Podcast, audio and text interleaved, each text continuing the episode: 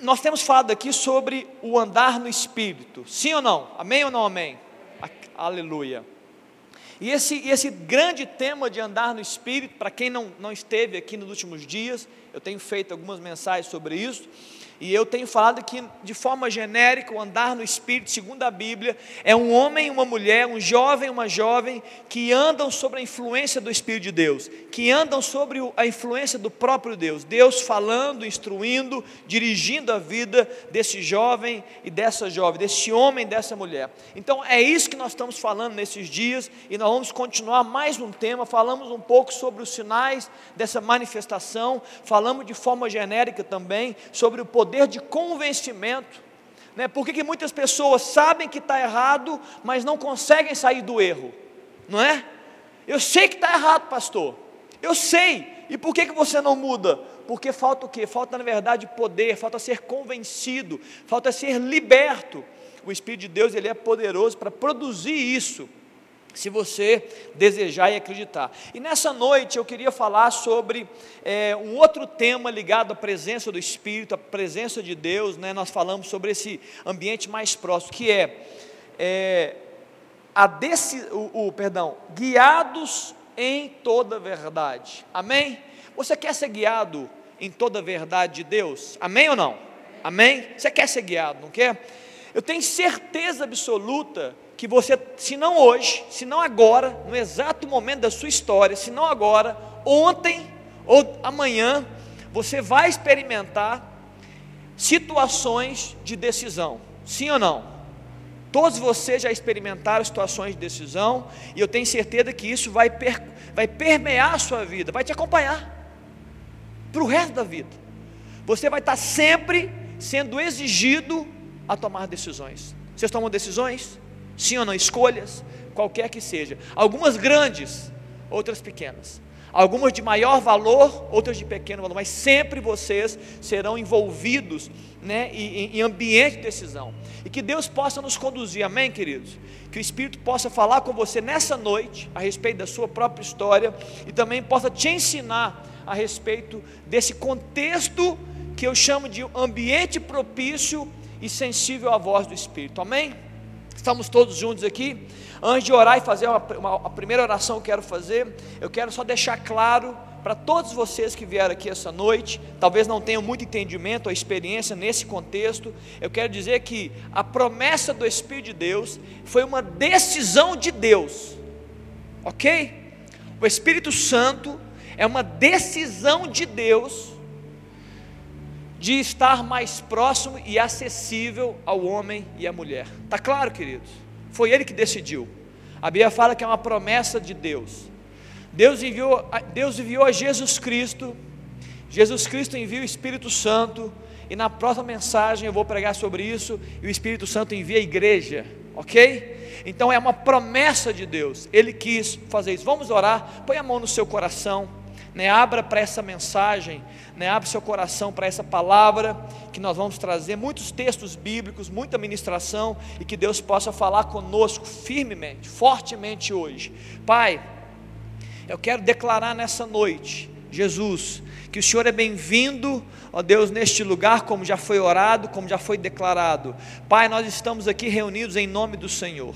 Tua palavra nos afirma que assim sendo, o Senhor estaria no nosso meio, e nós temos a convicção de o Senhor estar aqui. Jesus, eu sei que o Senhor quer falar com o seu povo. Jesus, eu sei que o teu espírito quer se movimentar, ó Deus, no interior de cada um de nós. O Senhor quer salvar vidas essa noite. Deus, eu sei que o Senhor quer libertar vidas essa noite. Deus, eu, que, eu sei que o Senhor quer curar nossa vida. O Senhor quer derramar, Deus, mais amor nessa noite no nosso coração. O Senhor quer nos livrar, Deus, de coisas que não são para nós.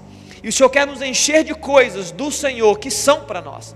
Ó Pai, toma agora lugar, ó Deus, é de honra e especial no nosso coração e na nossa mente. Que todos os jovens, todos os homens e mulheres aqui presentes possam receber a tua porção nessa noite. Jesus, que haja uma, um liberar de virtude do Senhor sobre a nossa mente e coração. Ó Deus, que sejamos, ó Deus, encharcados da sua graça e do seu amor nessa noite, possamos entender os teus propósitos, ó Deus, e sermos avivados, ó Deus, a tua obra. Ó Deus, abre os olhos espirituais, Abra, Deus, alarga o nosso entendimento e que possamos, ó Deus, compreender a boa, agradável e perfeita vontade de Deus. Pai, nos guia, Senhor, nos guia. Sintoniza, Pai, a nossa mente, ó Deus, o nosso espírito, o Espírito de Deus, nos sintoniza, nos alinha, para que a gente possa, ó Deus, ouvir compreender e reagir ao que o Senhor tem falado, ó Deus, à terra, ao mundo, a Deus, à nação brasileira, à igreja e também a nós individualmente. Faz isso, Jesus, para a glória do Senhor. Amém, queridos? Amém. Tem uma, tem uma canção no fundo? Lá, não tem? Põe uma música aqui, então, está me incomodando. Ela é fora, não é? Essa aqui? Ah, estava muito. Agora melhorou. Estava baixinho, estava achando que era, um, que era o som lá do, do, do. Como é que chama ali? Restaurante. Amém. Amém, queridos? Vamos lá, abra sua Bíblia comigo então. Eu queria falar sobre o primeiro texto. Abre em João no capítulo 16. João 16. Abriu? João, ah, Léo, desculpa, perdão, Léo, tem que sempre falar para você. João 16, verso 13 e 14. João 16, 13 e 14. Amém, queridos? Pode colocar, Léo. Esse é o texto padrão. E antes de ler, eu vou esperar você abrir, eu quero falar só uma última coisa com vocês antes de começar essa mensagem. Já está aberto aqui, escute. Eu estava conversando com o João, o João não está aqui hoje, né? O João, o João Vaz. E eu falei para ele isso. Eu tenho falado, mas eu quero insistir com você, todos vocês aqui. Eu acredito que assim que assim funciona conforme a Bíblia, é, o movimento de Deus no coração do homem é um movimento de ação e reação. Eu acredito nisso.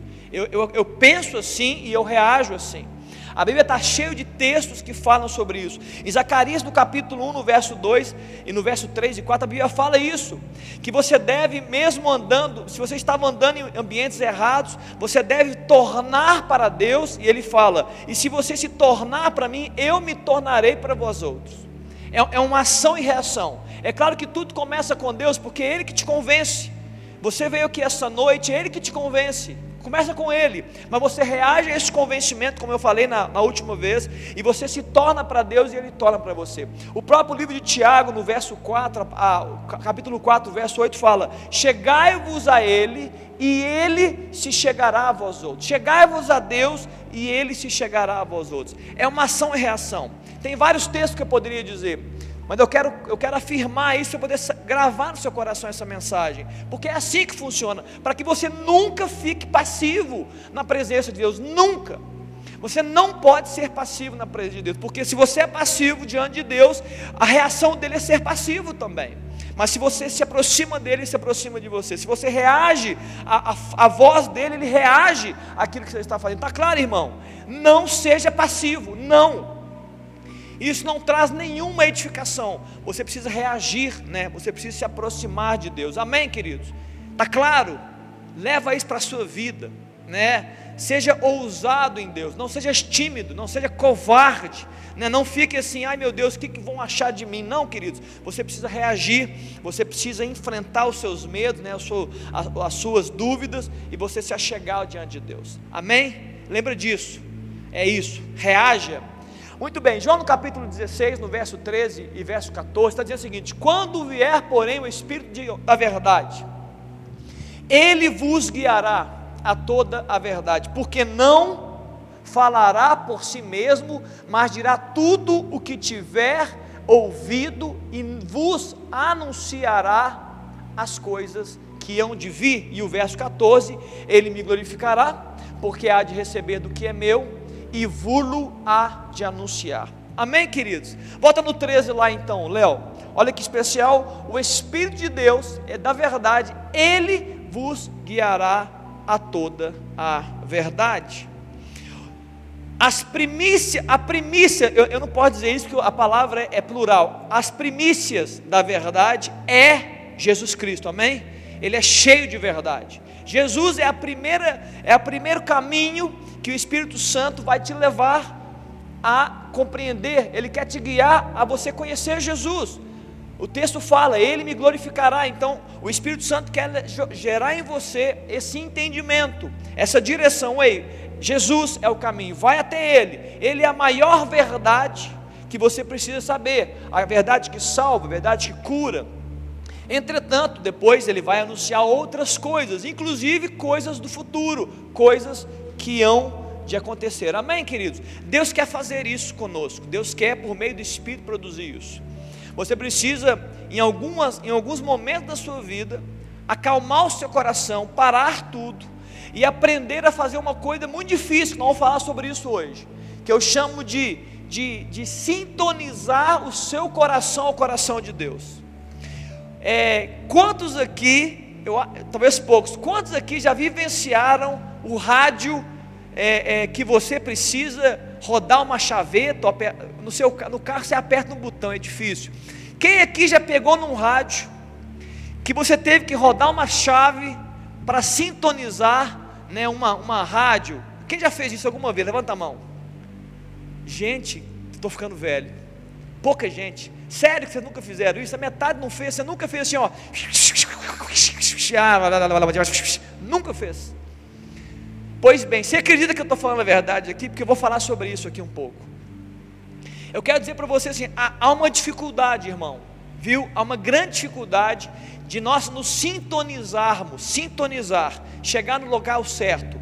É, o rádio, na verdade, ele é um receptor de ondas. Eu vou explicar um pouquinho de física para você. O rádio nada mais é que um receptor de ondas. Então existem muitas ondas, né? Ondas de várias amplitudes, ondas de várias frequências, né? FM AM, né? Amplitudes e frequências. Não é isso mesmo, Miguel? Miguel é engenheiro mecânico. Se eu falar bobagem, Miguel, você pode me ajudar. É mecatrônica. Não, é, é produção. É mecalinguística. É mecamedicina? Estou brincando, gente, eu já, eu já esqueci, eu já errei duas vezes, vou errar mais não. O ponto é o seguinte: é um receptor de ondas, e as ondas vêm e ele, elas geram ali, o rádio ele precisa, ele tem um dispositivo, e você vai movimentando o rádio, assim era pelo menos no passado, e ele vai se conectando à onda, ele vai captando aquela onda sonora. Então, se você quer na rádio 107, então ele vai captando a onda que chega da rádio 107. Se você quer a rádio 93, FM, ele vai, você vai movimentando né, ali a frequência para chegar na captação da onda que chega da rádio 93. Está claro, irmão? Levanta a mão aí. Todo mundo entendeu como é que funciona o rádio? Muito bem. É só para explicar para vocês. O que acontece? A Mari já disse isso aqui, ela disse muito bem. Existem várias ondas sonoras no mundo, não agora de rádio eu não estou falando mais de ondas de rádio, estou falando de ondas sonoras. Existem, existem vozes, existem falas, eu vou chamar entre as. Existem verdades ditas aí no mundo, está cheio disso. Elas vêm do mundo, elas vêm do diabo, elas vêm de homens, de pessoas, elas vêm de nós mesmos, são várias ondas sonoras. E qual o problema? Qual o problema? O problema é que muitas vezes nós eu e você, nós sintonizamos a nossa mente, o nosso ouvido, para ouvir uma onda sonora que nós não deveríamos ouvir. E qual o problema disso? O problema é que quando você está sintonizado em uma onda que você não deveria ouvir, possivelmente você está dessintonizado de uma onda sonora de Deus que você deveria ouvir. Está claro? Está claro até aqui? Então eu quero falar sobre isso. Eu quero falar como como a gente vai sintonizar o nosso entendimento a Deus. Porque a grande questão não é que Deus te guia sobre toda a verdade. Eu tenho certeza que a maioria de vocês fala, eu acho que é verdade, pastor, eu creio nisso. A questão é, e agora? E aí? Como nos sintonizar? Como ouvir a voz do Espírito? Como ser sensível à voz de Deus? A Mari falou, muitas vezes nós somos, nós recebemos sonhos falsos, amém ou não? Tem muita gente iludida, porque o mundo, Satanás, nossos inimigos, eles, eles vendem enganos, eles oferecem ilusões, eles apresentam sonhos, e por isso que a geração de hoje, mais do que a geração de, de, dos meus dos avós, está tão iludida, porque existe um show de ilusões nos dias de hoje show de ilusões show. Quando vocês ficarem mais velhos, vocês vão entender o contexto que vocês estão vivendo, mas é um show de horrores, de enganos.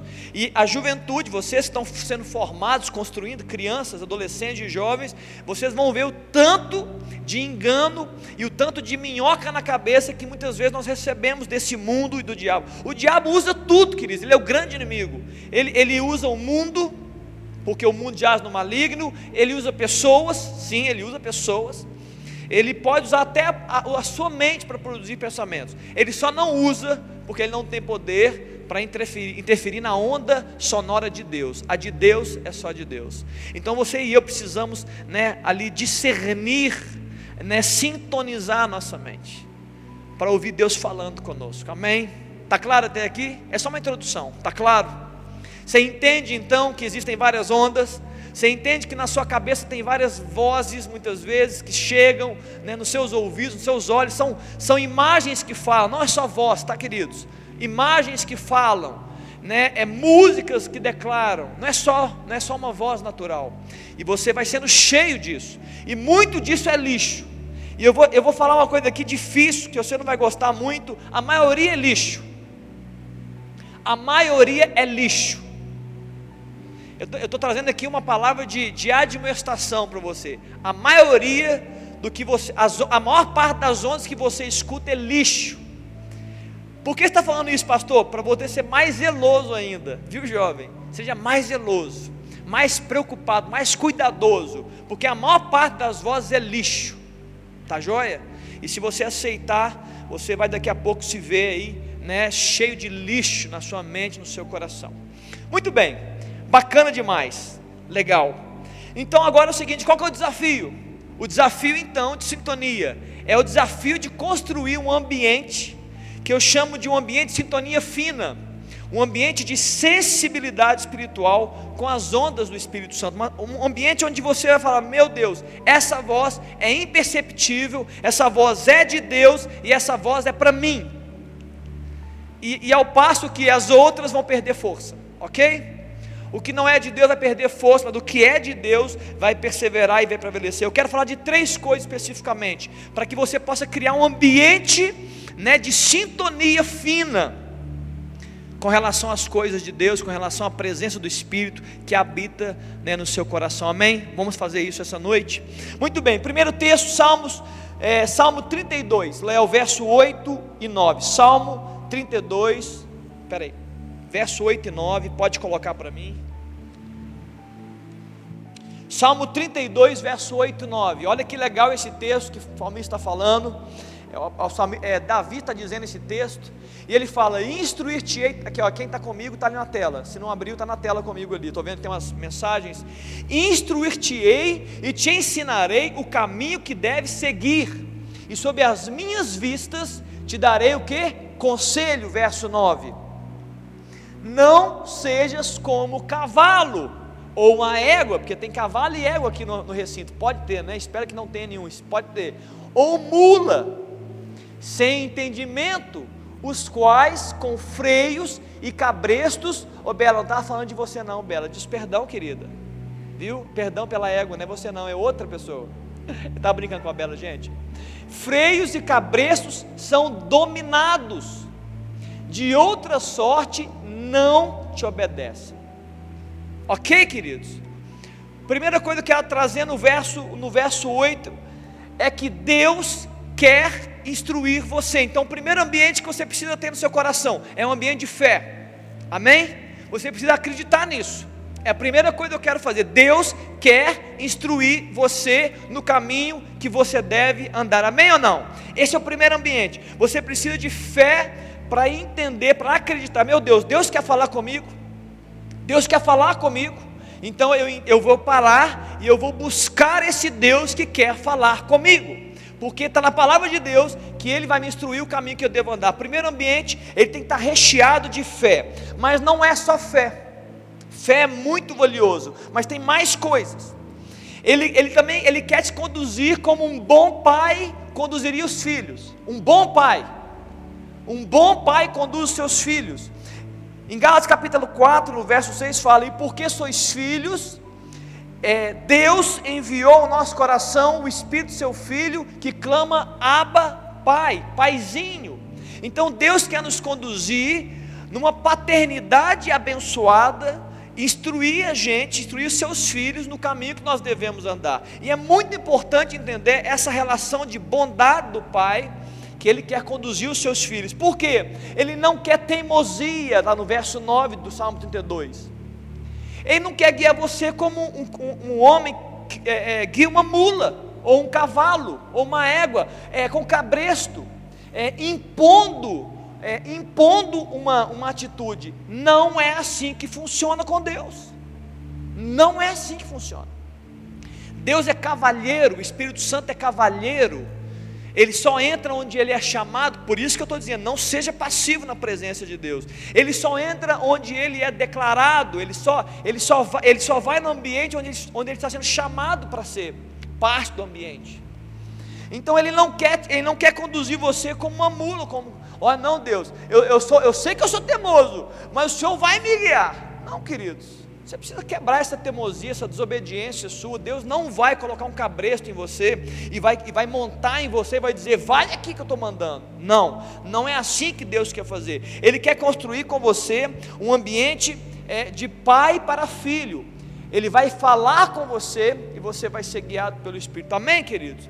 Olha o verso 9 que entendendo, verso 8 ainda. E não é uma instrução de longe. Verso 8 mesmo, é, 30, Salmo 32, Salmo 32, verso 8. E não é uma instrução de longe, é uma instrução próxima. Então é importante que nesse ambiente de fé precisa de proximidade e sob as minhas vistas. É próximo.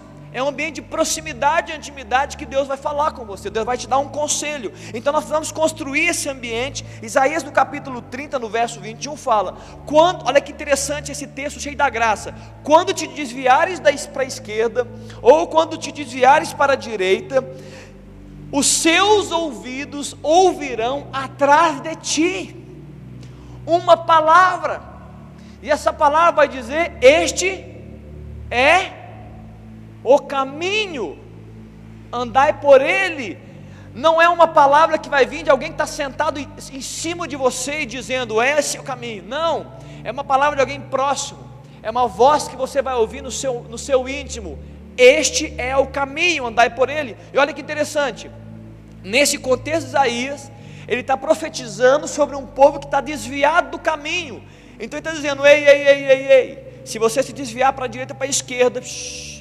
silêncio, silencia, para, porque de trás você vai ouvir uma voz que vai dizer: Este é o caminho, não é a direita, não é a esquerda, este é o caminho, andai por ele, amém, queridos? Você quer ouvir essa voz? Amém? Você quer ouvir essa voz de Deus dizendo: Este é o caminho, andai por ele? É isso.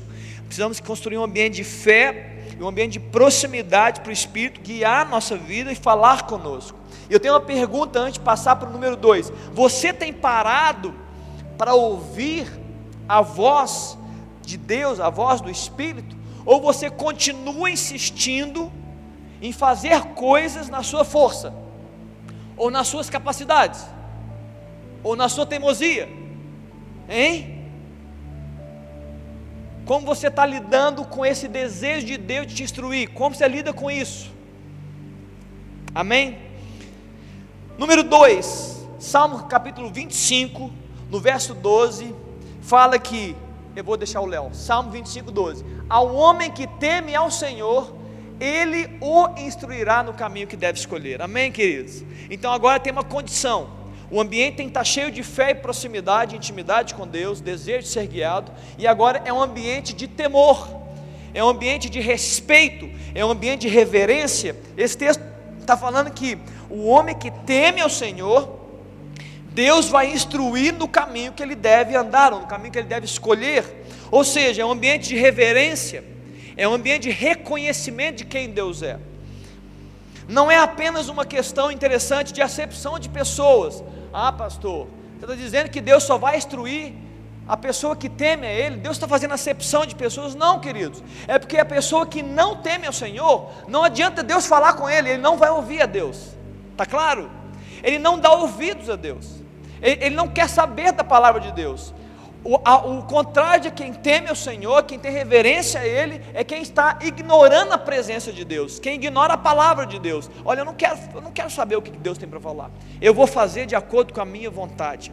Entende? Então o homem que teme ao Senhor atrai essa voz de Deus e atrai a instrução de Deus. Você precisa criar um ambiente de temor, de reverência de respeito, para que Deus fale assim: ó, eu vou falar com você, eu não vou calar-me, porque você quer me ouvir, você sabe o que eu quero dizer e você tem, tem temor ao meu respeito. Então eu vou instruir você. Amém, queridos? Está claro até aqui? Olha só, aceitar a direção de Deus está totalmente associado a amar o próprio Deus, quem Ele é. Eu quero falar um pouco sobre isso agora. Eu poderia só falar de que Deus quer guiar você, mas eu preciso te alertar para os entraves que você vive para ouvir a voz de Deus. E um dos entraves é esse: é que não é apenas você saber que Deus quer falar com você, é que você precisa amar quem Deus é. Você precisa reconhecer é, o que Ele representa, porque o que Ele representa na sua vida te fará ser mais propício ou não propício aos direcionamentos que Ele deseja dar a você. Tá claro? Entendeu? O que, ele, o que Deus representa na sua vida te fará ser mais ou menos propício à voz dele e às direções que ele dá. Se você é alguém que fala, meu Deus, se o senhor não falar, eu não me mexo, Deus fala assim, então eu tenho que falar com meu filho, porque ele nem mexe. Mas se o senhor você fala assim, Deus, se o senhor falar, eu mexo. Mas se o senhor não fala também, eu vou me mexer. Deus fala, então vai na sua força, daqui a pouco né, você vai aprender e eu vou te falar e você vai me ouvir. Está claro? Então, o tanto que Deus representa essa vida, o que, que é isso? E amar a Deus, que não é só amar o que Deus faz. Tem muitas pessoas que amam o que Deus faz, mas amar a Deus é amar quem Ele é. Amém? Amar a Deus não é só amar as bênçãos, é amar o abençoador. Tem muitas pessoas, eu já ouvi isso de jovens, já ouvi isso de um, eu fiquei assustado um dia quando eu ouvi isso, e não foi de brincadeira, porque eu questionei. Um dia eu ouvi uma pessoa dizendo assim: Olha, eu sei manipular os meus pais, meus avós. Eu sei o que dizer, como dizer, quando dizer, para que os meus pais, os meus avós façam exatamente o que eu quero. Eu fiquei assustado porque eu vi ali uma feitiçaria, é, é feitiçaria aquilo ali, é manipulação, é sedução. Não há amor nesse ambiente, é um amor de manipulação. E ó, escute: se essa pessoa, se ela promove esse, esse ambiente de manipulação para que a pessoa faça o que ela quer, em pessoas de referência, pais, avós, imagine com Deus que ela não vê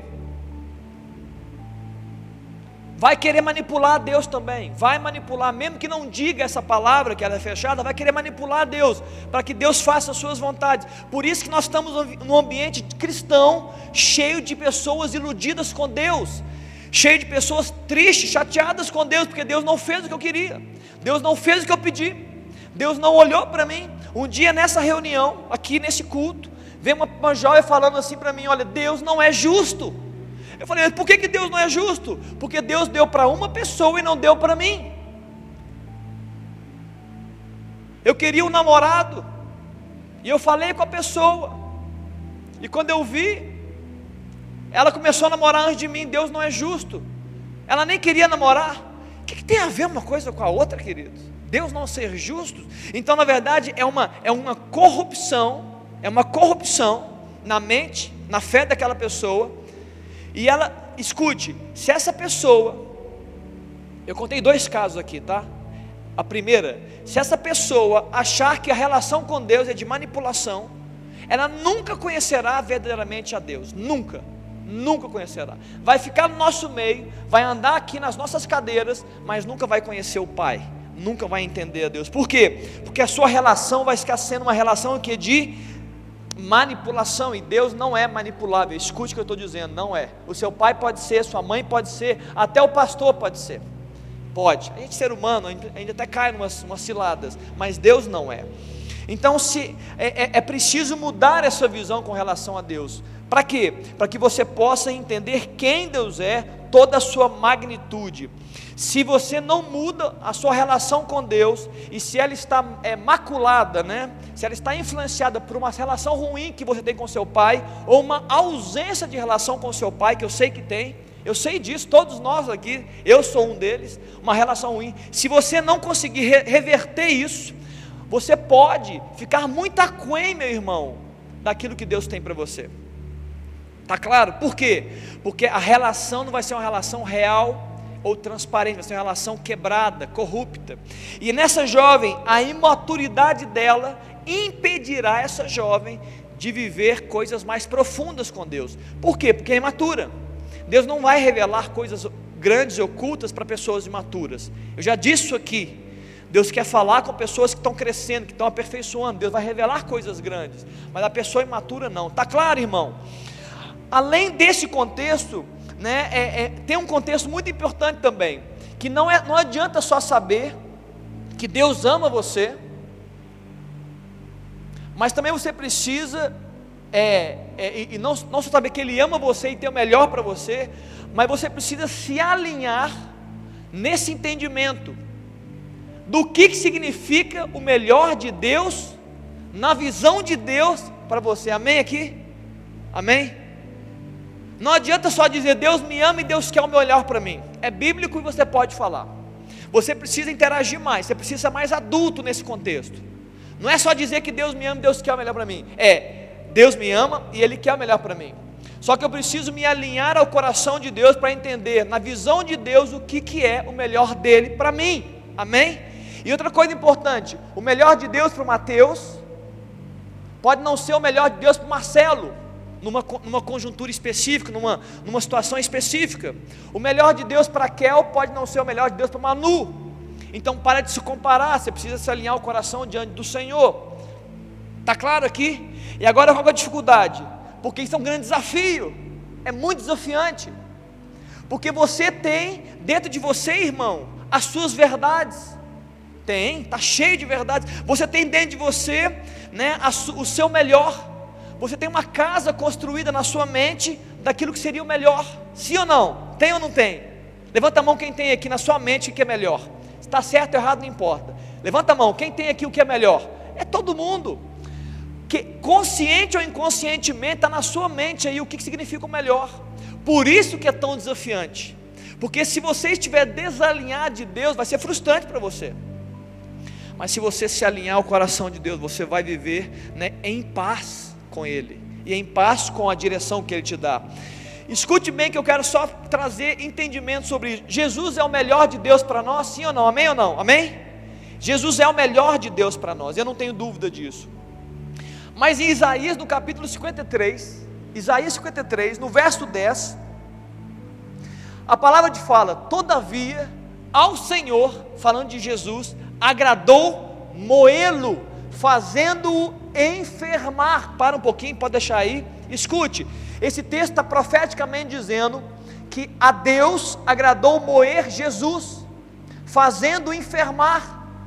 Se parasse o texto aqui, você ia falar: Isso é loucura, isso não está na Bíblia, isso é alguém que inventou. Não, está na Bíblia. Todavia, ao Senhor agradou moê-lo, fazendo enfermar. Agora vai, por quê?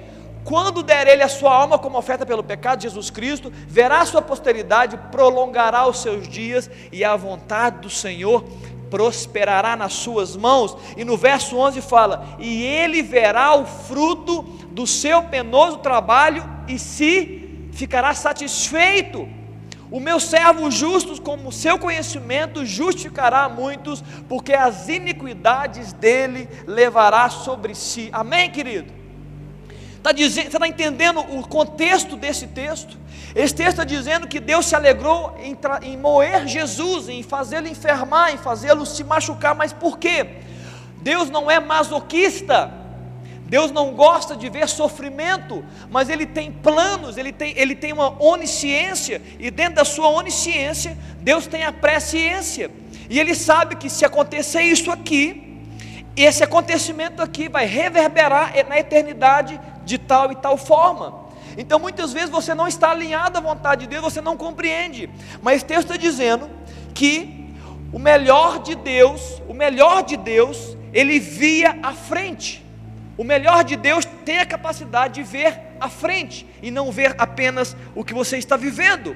Você só vê o que você está vivendo, mas o Espírito vê além ele vê muito mais à frente. Então, nesse contexto de Jesus, Deus viu mais à frente, e ele viu os frutos que existiriam por causa da morte do seu filho fruto de salvação, fruto de redenção, fruto de cura, libertação, povo sendo, né, é, é, recebendo reconciliação com Deus. Então, para Deus, era, era aceitável aquele sofrimento, está claro, irmão? Você entende porque muitas vezes você vai passar por sofrimento? Não é porque Deus quer te machucar, querido, tira de sua cabeça, e muito menos porque Deus quer punir você. Tira de sua cabeça que Deus é punitivo. Não. Você muitas vezes vai sofrer para poder por, por, alguns motivos. Um deles é para você aprender alguma coisa, um outro motivo é para que o fruto desse seu sofrimento abençoe outras pessoas. Nesse contexto é isso. Não era nem para ensinar Jesus, era porque o fruto da morte era vida, está claro? Então muitas vezes nós seremos colocados nesse tipo de contexto, só que a gente precisa estar alinhado ao coração de Deus, senão nós vamos sofrer. Nós estudamos no, na, no acampamento sobre o amor, amém? O amor, 1 Coríntios 13 fala que o amor, ele o quê? Ele, ele sofre, ele tudo crê, ele tudo espera, ele tudo suporta. É. Não, pastor, eu detesto ouvir isso. Aprenda, escute o quanto antes, entenda é, esse é o contexto que muitas vezes Deus nos coloca. Muitas vezes nós não entendemos os porquês de Deus, mas escute, você precisa ter esse ambiente de fé, um ambiente de proximidade e temor a Deus. Nesse ambiente, Deus vai explicar para você as coisas, vai falar com você. Amém, queridos? Precisamos desse contexto. Olha só um outro exemplo bíblico que está em Daniel, no capítulo 3, Léo, no verso 15. Os amigos de Daniel você conhece esse contexto dos amigos de Daniel na fornalha? Quem conhece, levanta a mão. Os amigos de Daniel na fornalha, olha que interessante. No verso 15, eu vou ler a parte B. Nabucodonosor chega, ele, construiu um. Deixa eu contextualizar para quem não conhece. Ele construiu uma estátua e falou: Vai me adorar. E aí ele vai chama os três amigos de Daniel, é, Sadraque, Mesaque, Abidinego, nomes persas, ou Misael, Azarias e esqueci outro nome. Ananias. E aí ele chega e fala assim: Olha só, prostrai-vos e adorai a imagem que fiz. Está na metade, tá, gente? Porém, se não a adorardes, sereis no mesmo instante lançados na fornalha de fogo ardente. E quem é o Deus que vos poderá livrar-nos, livrar-vos das minhas mãos? Está claro? Esse é o desafio do mundo, esse é o desafio do diabo, essa é a voz maligna, né, querendo colocar você em xeque, a sua fé em xeque. Olha a resposta. Aqueles jovens, verso 17, Léo. Aqueles jovens precisaram re receber essa revelação que eu falei a respeito do Isaías 53, de Jesus. Esse grande contexto de Deus. Essa grande capacidade de Deus ver o todo.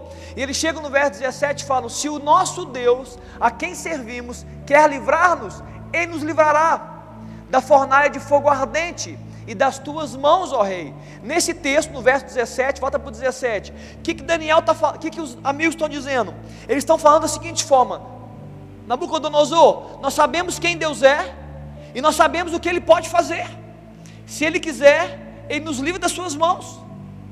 Não vem, não vem falar que tem fornalha ardente, não, porque nós sabemos quem Deus é e nós sabemos o que Ele pode fazer. Mas aí eles continuam no verso 18 e eles falam: se não, fica sabendo, ó rei, que não serviremos aos teus deuses, nem adoraremos a imagem de ouro que levantastes. Nesse verso 18, eles ampliam a sua fé, eles ampliam o seu entendimento, eles estão dizendo o seguinte: nós também dizemos, Nabucodonosor, que ele além de saber quem Deus é e naquilo que Ele pode fazer, nós reconhecemos a soberania de Deus e a Sua vontade divina. Se for para morrer, que morramos. Está claro, irmãos? Um ambiente de temor. Se é para viver, se, vive, se vivemos para o Senhor, vivemos. Se morremos para o Senhor, morremos. Quer vivamos ou morramos, somos do Senhor. Está claro, irmão? Eles estavam aceitando a vontade soberana de Deus. Isso é temor. Isso é temor. Isso é amar a Deus. Isso é amar a vontade de Deus. Isso é dizer: Deus pode fazer. Eu estou aqui para o Senhor. Está claro, irmãos? Mas a palavra você conhece a história. A história não para aí. Neste dia, neste dia Deus resolveu intervir. Você conhece a história. A Bíblia fala que eles foram jogados no fornalha, a fornalha estava quente, quentíssima. As pessoas que jogaram, eles foram jogados atados todos amarrados de roupas. Queridos, os que jogaram ele na fornalha, jogaram de cima, né? A fornalha era um grande forno, um grande caldeirão ali. Eles morreram. Nabucodonosor olha para aquela fornalha de cima e fala assim: Ei, nós não jogamos apenas três. E eles disseram: Sim, foram três, Nabucodonosor. Ele falou: Mas por que, que eu estou vendo quatro? E um deles parece com o filho dos deuses. Sim, queridos, naquele dia, Deus disse: Eu vou intervir e eu vou me manifestar ali. Nem fogo, nem, nem chamuscou o cabelo, nem a roupa. Só, o fogo só serviu para desatar os laços que eles estavam presos, queridos, está claro? Mas, pastor, e se Deus não intervisse? Ele continuaria sendo Deus, está claro? Porque Ele tem a sua soberania, vontade, mas, e porque ele, ele entende o todo. Ele tem um contexto na mente dele. Muitas vezes nós não estamos preparados. Muitas vezes você fala assim, pastor, por que, que eu não consegui alcançar aquilo e a pessoa conseguiu? Por vários motivos. Você, não, você pode não estar preparado para aquele ambiente. Tem muita gente que Deus não deixa ir para um ambiente porque a pessoa vai perder a fé, isso é amor, não é sofrimento ou punição. Muitas vezes não é no contexto, não é para agora, é para depois. Está claro, queridos? Precisamos sintonizar o nosso coração, o coração de Deus. Amém? O Espírito quer falar com você. O Espírito quer ministrar o seu coração. Eu quero falar a último. Então, primeiro, ambiente de, de fé. Você precisa acreditar que Deus quer falar com você. Um ambiente de proximidade, Ele quer te dar conselhos à vista dEle, próximo de você. Número dois, o ambiente de temor. Aquele que teme ao Senhor, Deus vai instruir o caminho. Então é um ambiente de reverência, é um ambiente de reconhecimento, não apenas que Ele é bom e que Ele, e que ele é legal, é, é quem Ele é e reconhecer a soberania de Deus. Você precisa disso para poder ouvir a voz de Deus e ter paz no seu coração. E a terceira coisa que eu quero falar está em Provérbios capítulo 3 no verso 5, Provérbios 3, no verso 5 e 6, a Bíblia fala: confia em Deus de todo o seu coração e não te estribes no seu próprio entendimento. E o verso 6 fala: reconhece-o em todos os seus caminhos e ele endireitará as tuas veredas. Veredas não é, não é, não é jardim, não. Veredas são caminhos, ok? Então, confia em Deus de todo o seu coração e não te estribes, não te apoies, e, e não, te, não se dependa do seu próprio entendimento. Reconhece-o em todos os seus caminhos, traz, reconhecer é reverenciar, é trazer ele para o jogo, é trazer a Deus para dentro da sua história, e ele vai endireitar os seus caminhos. Está claro, queridos? Muito bem, que ambiente que é esse, pastor? É um ambiente de confiança. Você precisa construir um ambiente de confiança em Deus e não em você mesmo. Agora vai ser a pior parte da fala. Você precisa criar um ambiente de confiança em Deus e não em você mesmo. Amém ou não? Vou dar um tempo para você meditar nessa fala minha aqui.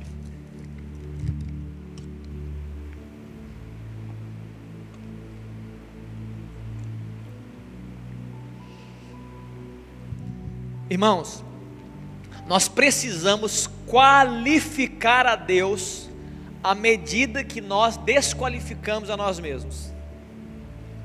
Vou dar mais um tempo para você refletir que essa não vai descer muito fácil não. Nós precisamos qualificar a Deus à medida que nós desqualificamos a nós mesmos.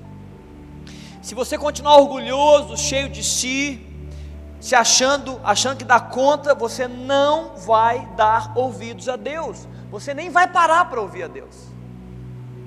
Se você se pegar achando que pode, você não precisa de Deus. Eu vim aqui essa noite falar que o Espírito Santo quer guiar você, mas se você achar que pode, você vai buscar de Deus? Claro que não. Um homem que se acha e que se estriba no seu próprio entendimento, que se apoia no seu próprio entendimento, não procura Deus, não busca Deus. Aí você vai dizer assim: olha, desqualificar-me? Você é corajoso, hein, pastor? Você vai falar para uma geração que está diagnosticada, essa geração que você está inserida, uma geração que está diagnosticada com baixa autoestima, com insegurança, uma geração que está é, com muito medo, medrosa, cheia de ansiedade, uma geração que sofre com a ditadura da beleza, com a busca impossível da perfeição, né, o falso brilho da fama e do sucesso, está tudo isso nessa geração. E o Senhor vem falar para a gente que eu, me, eu preciso me desqualificar. É, é, exatamente, exatamente isso. Você precisa qualificar a Deus à medida que você desqualifica você mesmo.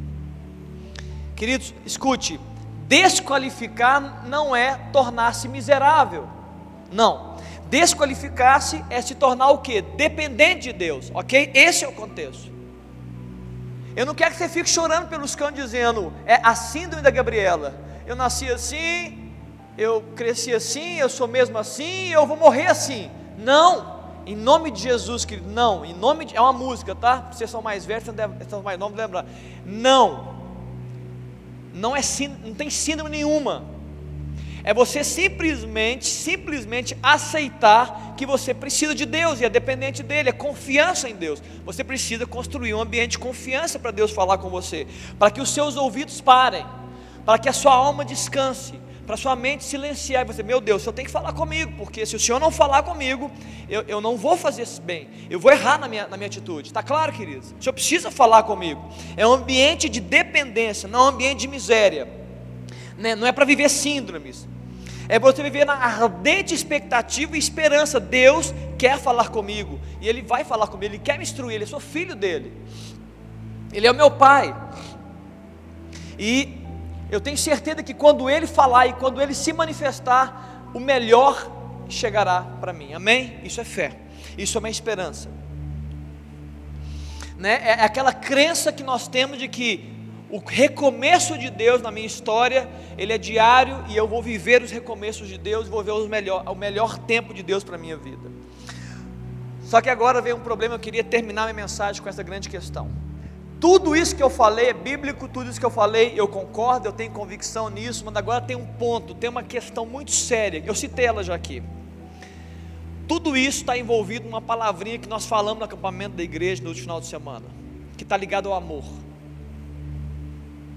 Você só vai confiar em Deus se você tiver certeza que Ele te ama. Agora sim. E por mais que possa parecer fácil isso, queridos, eu sei que muitos que estão aqui me ouvindo não têm esse entendimento na totalidade, não tem. Não tem. Muitos de vocês estão me ouvindo acham isso, pensam isso, já ouviram isso, mas parece que isso não penetrou no coração. E eu preciso nessa noite declarar isso mais uma vez: Jesus ama você. Deus ama você. Uhum. Deus ama. Amém. Se permita ser encharcado de amor. Porque quando você for encharcado de amor de Deus, você vai se amar. E você vai abrir mão das suas inseguranças. E você vai negligenciar os seus medos. As suas dúvidas vão perder força. A sua, busca, a sua busca por perfeição vai ser desnecessária. Sabe o que, que o amor de Deus faz, queridos? Sabe o que o amor de Deus faz? As gotas de amor que recaem sobre o seu perfeccionismo. Tem muita gente perfeccionista. E sabe o que o amor de Deus faz? Ele declara: você não precisa ser perfeita para ser aceita. Você não precisa ser perfeito para ser aceito. É isso que as gotas de amor fazem quando encharcam a nossa vida. As gotas de amor de Deus, quando encharcam a nossa vida, eles recaem também sobre a nossa imperfeição, não sobre a nossa demanda de perfeição. E ele fala assim: Olha, eu amo você mesmo imperfeito. E os meus planos para você são em meio às suas imperfeições. Nós falamos no acampamento, eu fiz uma pergunta: você acha que Deus confia em você? Não fiz essa pergunta quem estava lá? Você acha que Deus confia em você? A Bíblia fala, queridos, que não há nenhum bom sequer. Jesus declarou: não há nenhum bom sequer, todos se desviaram. Eu não acredito que Deus confie em mim, mas eu acredito que Deus confia nele dentro de mim.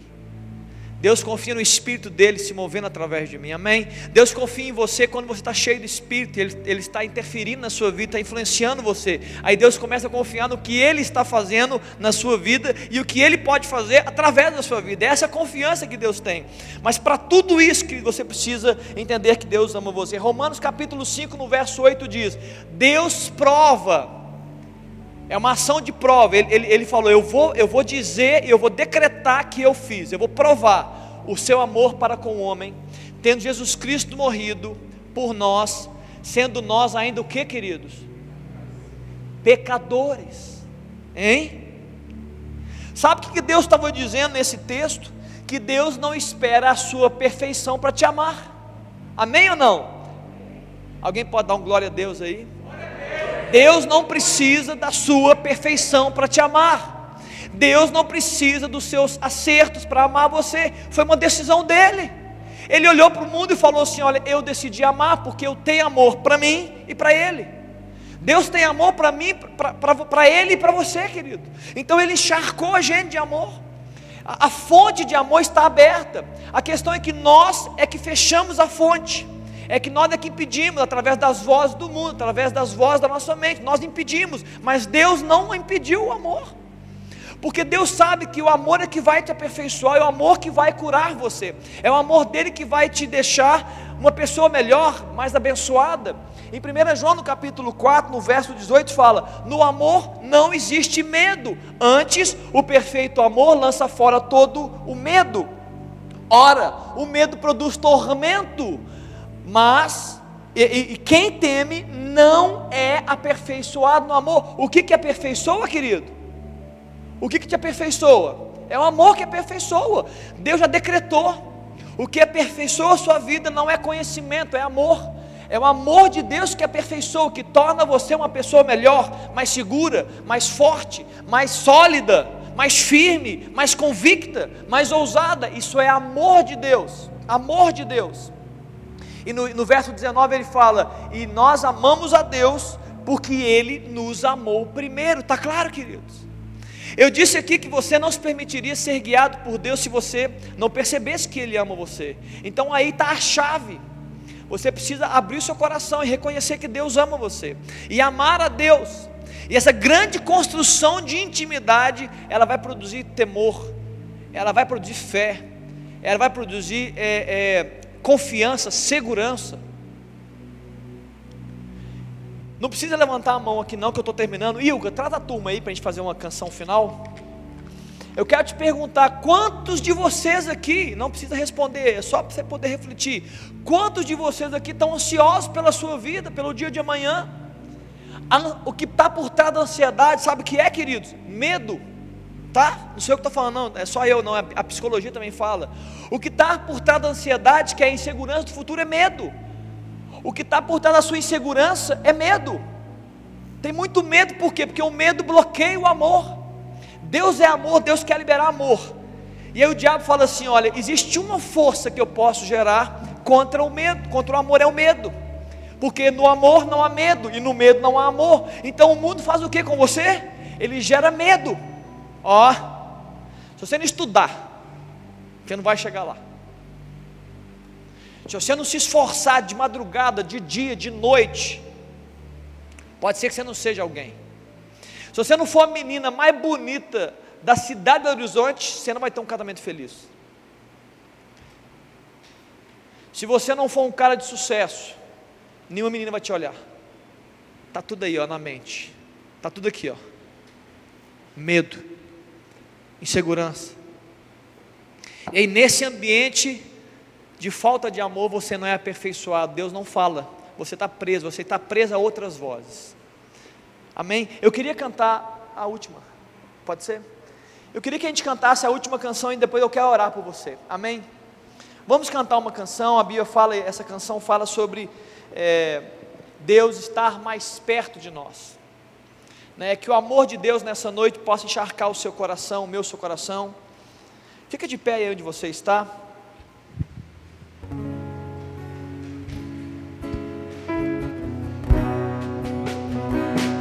Enquanto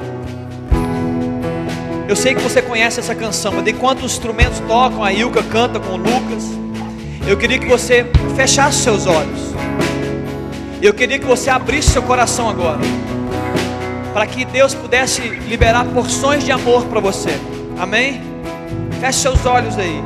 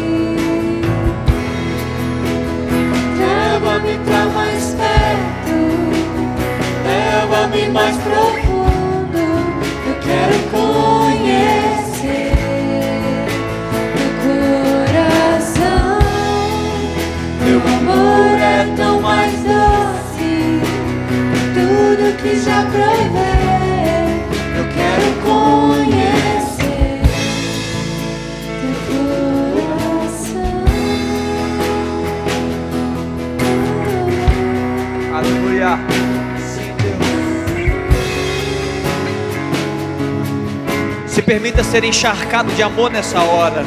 Se permita e clama por isso. Deixa o amor de Deus arrebatar você agora.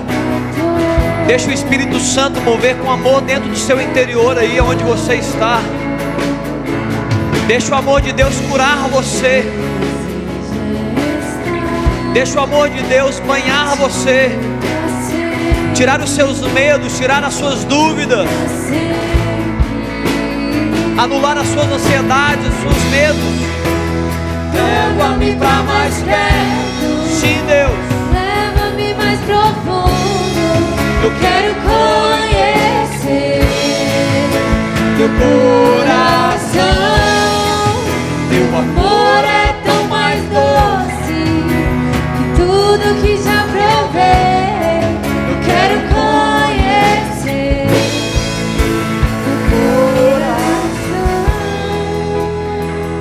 Feche seus olhos aí. Eu quero que você comece a orar aí onde você está. Eu quero que você ore. A maior força do universo é o amor. É a maior força do universo. Deus mesmo é amor. Eu quero que você ore assim, Deus, eu quero ser encharcado de amor. Eu não quero viver o amor dos homens. Eu não quero ser enganado pelo amor do mundo. Eu não quero ser iludido pelo amor e as ofertas do pecado. Eu quero receber, Jesus. Eu preciso do teu amor. Ora assim, Espírito Santo, eu quero ser banhado de amor nessa noite. Eu quero ser encharcado de amor essa noite. Eu quero que meus olhos se abram para o teu amor. Eu quero entender que o Senhor ama a minha imperfeição. Eu quero entender que o Senhor me amou primeiro. Eu quero entender que o Senhor me convoca para esse ambiente de amor, porque primeiro foi da sua decisão amar o homem e amar a mulher. Ora aí, querido, Deus, me deixa mais, mais de amor do Senhor nessa noite. Ora sim, talvez você tenha medos aí escondidos no seu coração, talvez você tenha receios, talvez você tenha dúvidas, talvez você tenha a, a- a busca por mérito, sucesso, talvez você está baseando o amor de Deus, talvez você esteja fazendo isso nessa noite, você está baseando o amor de Deus a méritos seus. Clama a Deus, Deus, libera essas gotas de amor nessas áreas da minha vida que estão confusas, essas áreas da minha vida que não têm solução, essas áreas da minha vida que produzem mais sofrimento e dor do que verdade, luz e clareza. Hum. Deixa Deus amar você aí, querido. Abre seu coração para Deus. Abre seu coração para ser amado por Deus essa noite. É. Muitas vezes você precisa ser liberto de você mesmo, de você mesmo, ser liberto de coisas. Sua mente está muito poluída, a sua mente está tá determinando as suas ações, só que tem muito lixo na sua mente. É- Ela está determinando seus pensamentos, mas é muito, é muito, é muito engano. Deus libera amor, Pai, para que eu não precise é, mendigar o amor de ninguém, para que eu não, não precise é, engatinhar e sofrer para conquistar um amor ilusório, porque queridos, Deus amou você, independente de você, você entende isso? Deus amou você independente de você, você está entendendo, queridos? Deus amou a sua vida, independente da sua vida, Deus amou porque Ele quis, porque Ele quer aperfeiçoar você, Ele quer produzir vida no seu interior, é isso que Deus quer, Ele quer libertar você, é, Ele quer, Ele quer fazer você subir degraus de espiritualidade, de fé, e Ele sabe que sem amor você jamais conquistaria isso, você não conquista isso. Põe a mão no seu coração, quero orar nessa hora. Ah, Jesus. Ó Deus, nós queremos ser guiados pelo Teu Espírito. Ó Deus, mas nós entendemos que nenhum homem será guiado pelo Espírito. Nenhum homem será guiado pelo Seu Espírito, se não amar quem Tu és. nos ensina a amar o Senhor. Ó oh Deus, nos ensina, como foi orado aqui pela Mari, a encontrar a nossa identidade no Senhor. Ó oh Deus, para que, entendendo o nosso valor e o amor que o Senhor tem por nós, nós possamos, ó Deus, naturalmente nos desqualificar na tua presença, mostrando Jesus toda a nossa dependência diante do Senhor. Ah, Pai, nos dá essa unção nessa noite, Jesus. Nos, libera essa unção sobre nós, ó Deus, essa noite. Ó Deus, uma unção capaz de nos desqualificarmos na tua presença, Deus. Porque, ó Deus, nesse ambiente de desqualificação e de humilhação, o Senhor nos ama e há de exaltar-nos. A tua palavra, Deus, fala que aquele que se humilha diante da potente mão de Deus, Ele vos, nos exaltará em tempo oportuno. Deus, ensina, ensina esses jovens aqui, Deus, a construir esse ambiente de desqualificação. É Deus, à medida que nós qualificamos o Deus soberano. Libera amor, Deus, nos encharca com amor de tal forma que nós possamos fazer isso, ó Deus, diante do Senhor. Que teu amor inunde nosso coração e nos tire todo medo. Que teu amor inunde nosso coração e nos tire, Deus, toda dúvida. Ó Deus, nos coloca, nos coloque, ó Deus, confiante no Senhor. Nos coloque, ó Deus, cheio de fé no Senhor. Nos coloque, ó Deus, buscando intimidade com o Senhor, Pai. Em nome de Jesus. Ó Deus, eu oro também se há alguém aqui, Deus, que entrou aqui essa noite, algum jovem, uma jovem, ó Deus, que tem, ó Deus, que está aí frio, chegou frio nesse, nesse ambiente, coração frio né, muitas vezes apertado. Ó Deus, essa pandemia tem trazido tanto sofrimento, tanta frieza no coração. Pai, aquece o coração desse jovem, Pai, em nome de Jesus, aquece os nossos corações. Põe algo novo, Deus, uma brasa viva do altar, Deus, que desça para tocar o coração desse jovem, dessa jovem, Deus, para que ele seja aquecido no Senhor, para que seja avivado no Senhor, Pai, nessa noite. E tudo isso, ó Deus, para a glória de Jesus. Amém, queridos? Amém? Você pode dar uma linda salva de palma para Jesus. Aleluia. Louvado seja Deus. Amém. Amém.